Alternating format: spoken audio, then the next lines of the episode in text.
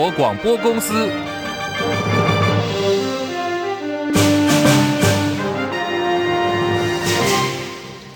大家好，欢迎收听中广新闻，我是黄丽凤。新闻开始要关注的是还在延烧当中的瘦肉精风波。台糖猪肉片被台中市的食安处验出含有瘦肉精西布特罗，但是呢，中央的农业部跟食药署采检养猪场、加工厂、猪饲料跟同批猪肉都是零检出。现在这个案子成为罗生门了，也进一步烧成了中央跟地方的政治角力。卫福部次长王必胜昨天深夜写脸书，在脸书上头他列出了五大疑点，抨击台中市政府急着公布，可是呢却没有去思考检验实验室可能存在的问题，也没有依法让台糖来复验。沉默了三天的台中市长卢秀燕今天回呛，说这样的指责呢是以厂商的利益为主，罔顾人民的利益，让他瞠目结舌。他也反问说，验出瘦精不公布，难道要等吃完吗？寇世金报道。台中市政府二月二号公布台糖梅花肉片检出含瘦肉精，各方哗然。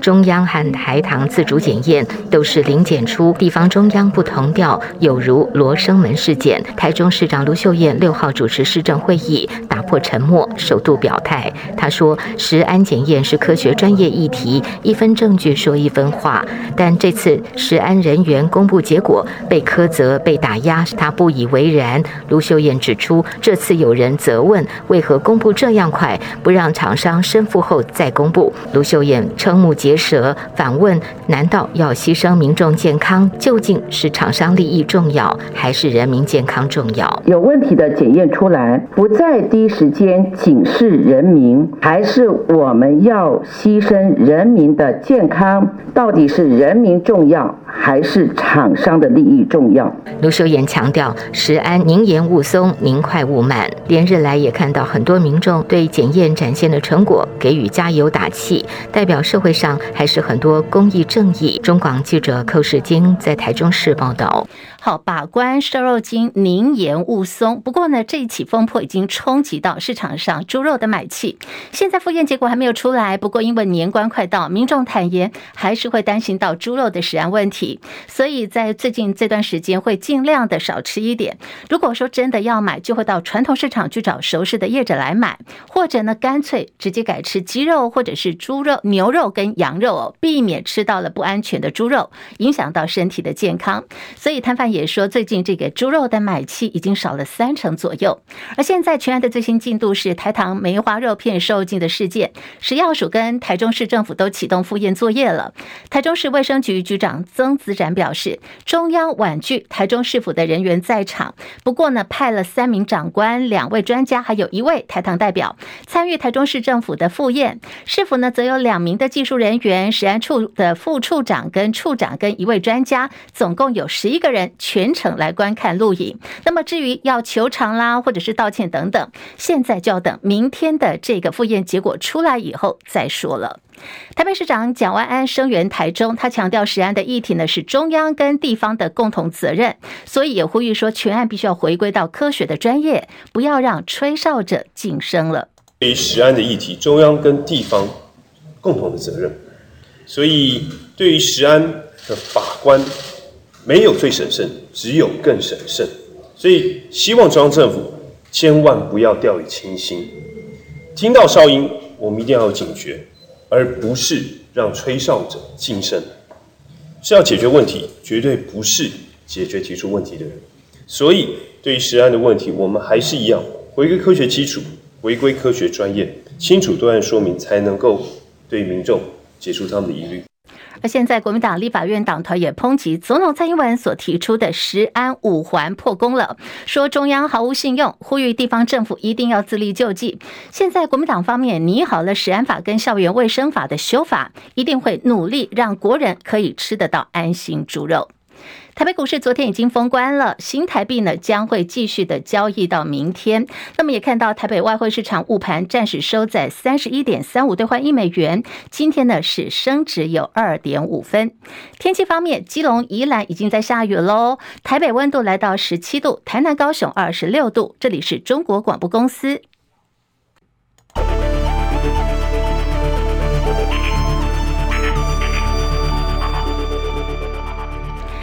新台币兑换美元，午盘暂时收在三十一点三五兑换一美元，是升值了二点五分。台北股市在昨天已经先封关啊，下一次的交易日要等到年后二月十五号喽。那么日本股市今天下跌了六十五点，来到三万六千两百八十七点，目前跌幅百分之零点一八。韩国股市下跌七点，两千五百八十三点。包括了这个大陆股市跟港股，在这个呃大陆证监会出手介入之下，今天呢通通上扬。阳先来看的是在港股方面大涨五百点，来到了一万六千零九点，目前涨幅有百分之三点二四。深圳成指呢涨幅已经来到百分之四点六五喽，大涨三百七十五点，来到八千三百三十五点。另外是在上海综合指数方面上扬了五十八点，两千七百五十九点，涨幅有百分之二点一三，红彤彤的。印度股市涨了两百六十九点，七万呃七万两千点，现在是这个整数喽。呃，目前涨幅百分之零点三八。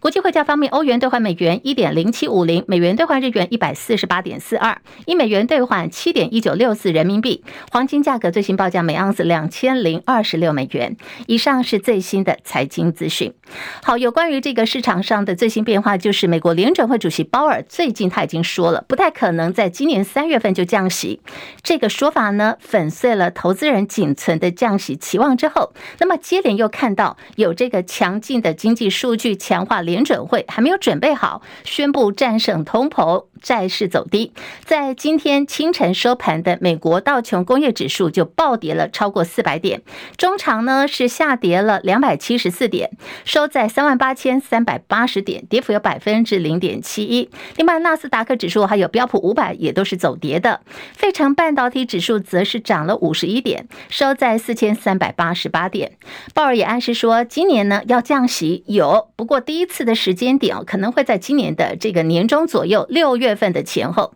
预定在今年会有三次的降息机会。台股 ADR 全数收红，台积电 ADR 涨百分之二点六三，波音就收低哦，来到每股两百零六点六三美元，是下跌了百分之一点三一。提到了这个波音公司最近出包连连，屋漏偏逢连夜雨。最新消息说，他们所生产的七三七 MAX。这款飞机的机身窗框现在出现更多的孔洞，而且位置是不对的。现在总量大概是有五十架波音的新飞机必须要回厂再造，再进行改良，进一步也拖慢了这款飞机的交付速度。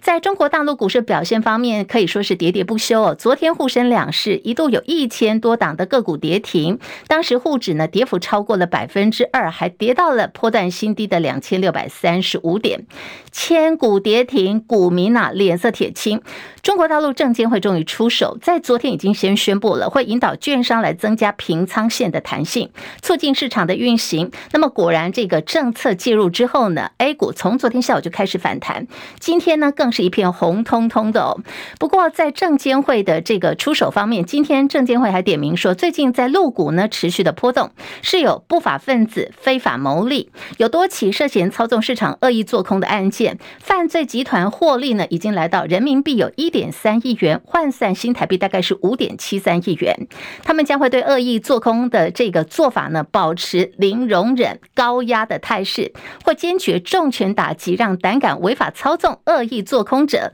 倾家荡产，而且还放话说要让这些人呢牢底坐穿。大陆证监会提到说，这是有一个违法集团，他们控制了大概有一百多个证券的账户，操纵某一档的股票，而且利用的做法是连续的拉抬，对于这个呃，同时呢倒交易的这个手法来影响股价表现，之后再伺机大举清仓出货，导致个股盘中的这个股价呢暴跌，连续跌停，累计卖出了二十七亿元，非法获利呢就有新台币哦，大概是五点七三亿，人民币呢是一点三亿元。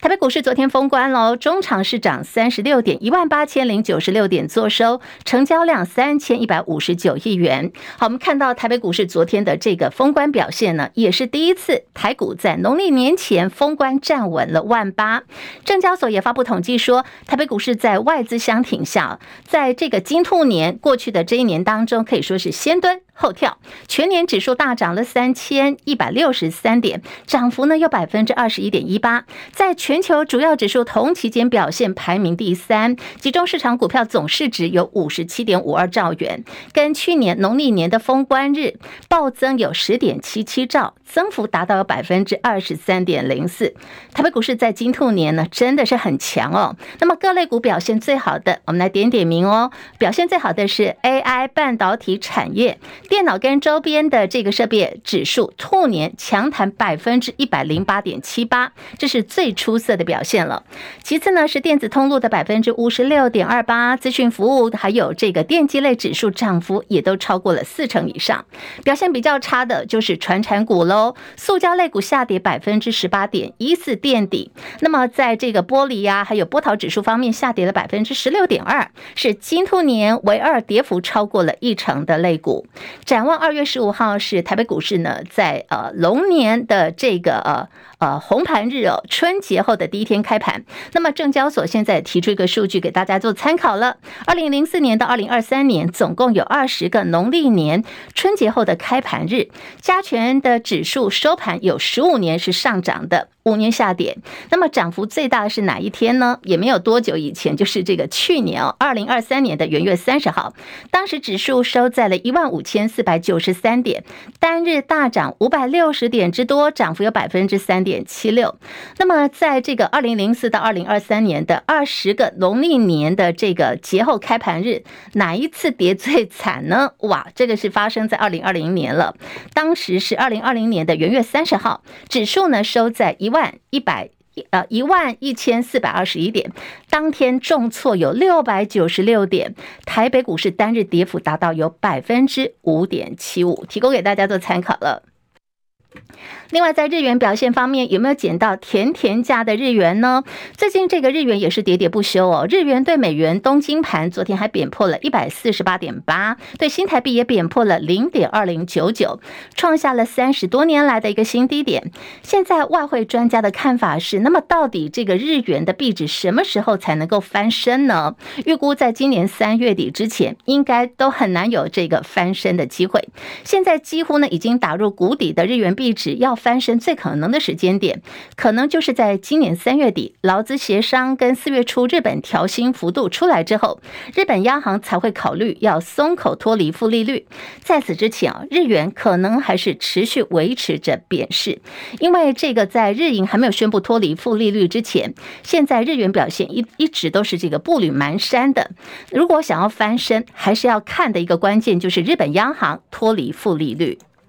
另外是美国这个礼拜要派出的是由财政部官员组成的高层代表团去访问北京，进行新一轮的经济会谈，就中国大陆使用政府补贴等非市场经济做法来进行坦诚的对话。美国官员的打算是哦，讨论有关大陆工业产能过剩、可能低价对外倾销、干扰国际市场的问题，同时也要为美国财政部长耶伦第二次访问大陆来铺路。耶伦曾经在去年夏天访问了北京。美国的二零二三年财政年度国防授权法实施之后，今年开始呢，美军顾问已经常驻在我金门、澎湖的陆军两栖营，同时不定期在驻训各个特战营。去年开始呢，已经看到开始协助我特战部队学习使用黑色大黄蜂微型无人机，还有协助撰写准则跟教案。台湾陆军航特部表示，希望这个建案呢能够循着军售的管道对美采购。美国国防授权法包包裹着美国政府派遣官员驻台计划，现在呢是由绿扁帽部队哦。或许您听到这个绿扁帽部队有点这个陌生，其实它就是美国陆军特种部队的特战人员。第一总队。第二大队的 A 中队一共呢各派出有三人小组，已经进驻到陆军两栖营，还有高空特勤中队常驻协训，来成为在台湾的驻训观察员。国民党接连败选，党工呢连续七年都没有年终奖金，没有年终奖金是一件事，可是我们还是要吃尾牙同乐的哦。所以在昨天晚间呢，国民党中央党部就举办了尾牙餐会，党主席朱立伦他自掏腰包请了外汇料理，菜色还不错。看了这个画面，看到有这个龙虾、生鱼片呐、乌鱼子等等，席开二十一桌。好，包括了立法院的正副院长韩国瑜、江启臣呐，还有许多位的党籍立委都到场。同乐，邀请这个党籍立委上台高歌，跟韩国瑜一同来唱的是《我们都是一家人》。我们来听听这个韩国瑜的歌声。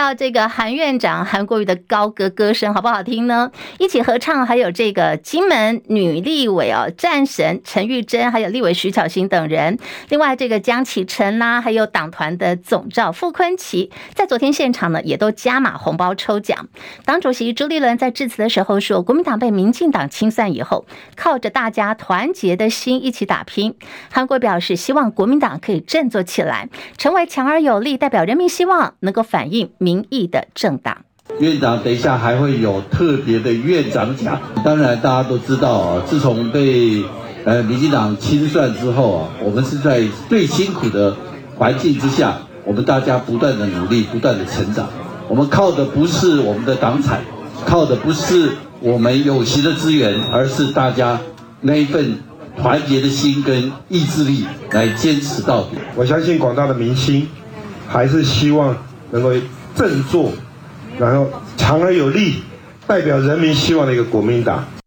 好，要振作代表人民跟希望的政党。那么现在国民党也出现一个声音了，就是希望要改革，交给青年来接棒。好，这是学术界呢抛出了青年接棒四大主张。学术界人士包括很多知名的教授，我们来点一点，包括有台大教授左正东，还有淡江大学的教授李大中等多位知名学者，他们发表了共同联署声明，以开放国民党我们的改革主张提出了倡议，希望透过开放的组织、开放的智库、开放的理念、开放的决策四大主张，希望可以让国民党成为年轻人可以拥抱的政党。能够实现的是青年接棒、社会对话、重建使命跟内造民主等四大目标。对于学界大动作连署喊话，要让青年来接棒。资深媒体人赵少康他说他很赞同哦，因为认为这个矫枉呢，你一定要过正的，否则难以取信于人。而且国民党必须要展现大刀阔斧的改革行动，抱持退此一步。及无死所的决心，才可以让外界耳目一新，争取到年轻朋友们的认同。新科立法院长韩国找到了这个前立法院的副秘书长周万来来担任立法院的秘书长。这一招棋现在呢，没有听到有这个批评的哦，各方都是赞啊，都觉得他很棒哦。这个这招棋下对了。对此，美丽岛电子报的董事长吴子嘉说：“民进党团总召柯建铭可能觉得他很自己呢是资深立委，现在立法院他最资深了，很熟悉议事的规则，对于法规呢是非常内行的。不过没想到现在韩国瑜呢。”请来了周万来，这位周万来也对议事流程跟规矩相当了解，所以根据这个呃美丽岛电子报董事长有吴子嘉的看法说。哎，韩国瑜这招棋算是破了柯建铭的局了。另外呢，现在国民党也多了很多年轻的立委，还有即将上任的总统当选赖清德来说，内阁可能就会比较倾向找事务官跟学者比较多。吴子嘉也分析未来的立法院，好，开会的时候话题就很多了，因为现在看到三党不过半嘛，三党演绎，而且年轻的立委很善于冲撞，在柯建铭罩不住的情况底下，赖清德会碰到的这个就。问题可能就比较多，再加上下半年国防外交预算的第二会期要过，而且呢还有国民党出招，未来国会的攻防战才正要开始。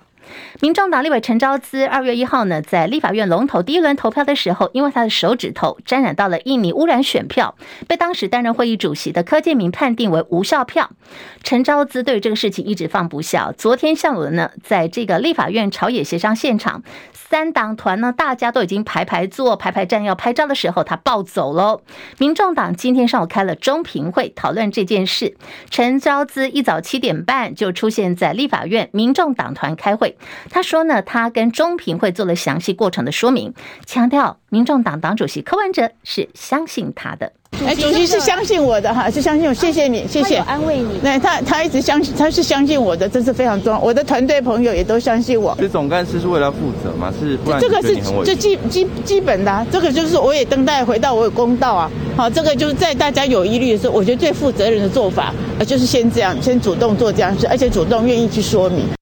好，陈昭资说柯文哲相信他，难道柯文哲相信他就没事吗？他说他自己负责任哦，所以主动请辞了干事长的职务，也主动跟民众党中评委来做说明。民众党中评会稍早决议出来了，通过予以停止。本党专委员陈昭资的职权两个月，而且是即刻生效的。民众党也说，中评会通过附带决议，请民众党立法院党团在两个月之内将党团行为规则送到中评会来备查。好，还有一个花絮就是这个陈昭资啊，昨天下午冲进党团协商现场，他。这个手指头就指着柯建明大骂说：“你怎么可以这样对我呢？”而且随后，民众党团也在协商的提案呢，更改当时的公报记录，再度引爆了陈昭姿跟柯建明两个人之间的火药味。我觉得开会的确要有端庄跟严肃的一面，但是我觉得我要特别跟大家，您对媒体讲的话，陈昭之就是投不下去黄珊珊，才盖。盖出才去跑票，这里面的每一个指责都非常严重，他们都已心有成见、心有定见，就是认为我就是因为盖不下去，所以做了这样的事。你想他当下的才是，我怎么知道他这两个想法是什么时候出现呢？他当下才是会不会也是往这个方向去做？你就是陷我于不义，见一个老婆一不义。你讲的，我觉得你欠我一个道歉。朝野攻防，大家都有不同的解读。我们这种攻防，我要跟你道歉，不可能的事情。好，刚两个声音哦一个是柯建明，一个是陈昭姿。陈昭姿对柯建铭讲说：“你欠我一个道歉。”那柯建铭就告诉他：“这是政治攻防嘛，你要有道歉是不可能的。”双方这个你来我往，火药味很浓哦，那该怎么办呢？好，我们就看到这个时候的韩国瑜他发挥他的功能喽。因为陈昭姿呛不爽柯建铭对媒体说他投不了黄珊珊哦，要他道歉，还还讲了一句话，就是我们刚刚录音档没录到，说：“哎，难道你是我肚子里的蛔虫吗？”柯建铭反呛政治攻防，道歉不可能啦，所以场面就很火爆嘛。那么这时候呢，立法院长韩国瑜就出面缓颊了，他喊话说：“柯。”总照，柯总照，你看我眼睛。休息一下，最后呢，这个韩国瑜就裁示了，请民众党团以书面方式对这个公报表达异议。好，韩国瑜的一句话要柯总召休息一下，看着他的眼睛，好，就让昨天这个冲突啊，还有火爆的场面过去了。那么韩国瑜本人一向也都是金句连连的，他说他当选了院长以来，收到也接到很多的讯息跟电话关切。不过他说开会就一定要端庄严肃，这他了解。可是他的个性就很真诚。也很热情嘛，也不希望说当了院长一个月以后，他照镜子发现说，哎，怎么自己变成了紫禁城的老太监哦？就是这个面目槁木死灰啊！他希望不要变成这个样子。来听听韩国瑜是怎么说的。我觉得开会的确要有端庄跟严肃的一面，但是我觉得我特别跟大家各位党团报告，我的个性就是很真诚、很热情的。如果因为当了院长以后变得自己不是自我，早上起来过一个月之后照照镜子，好像那个满清啊紫禁城里面来个老太监一样，面容枯槁，面无表情。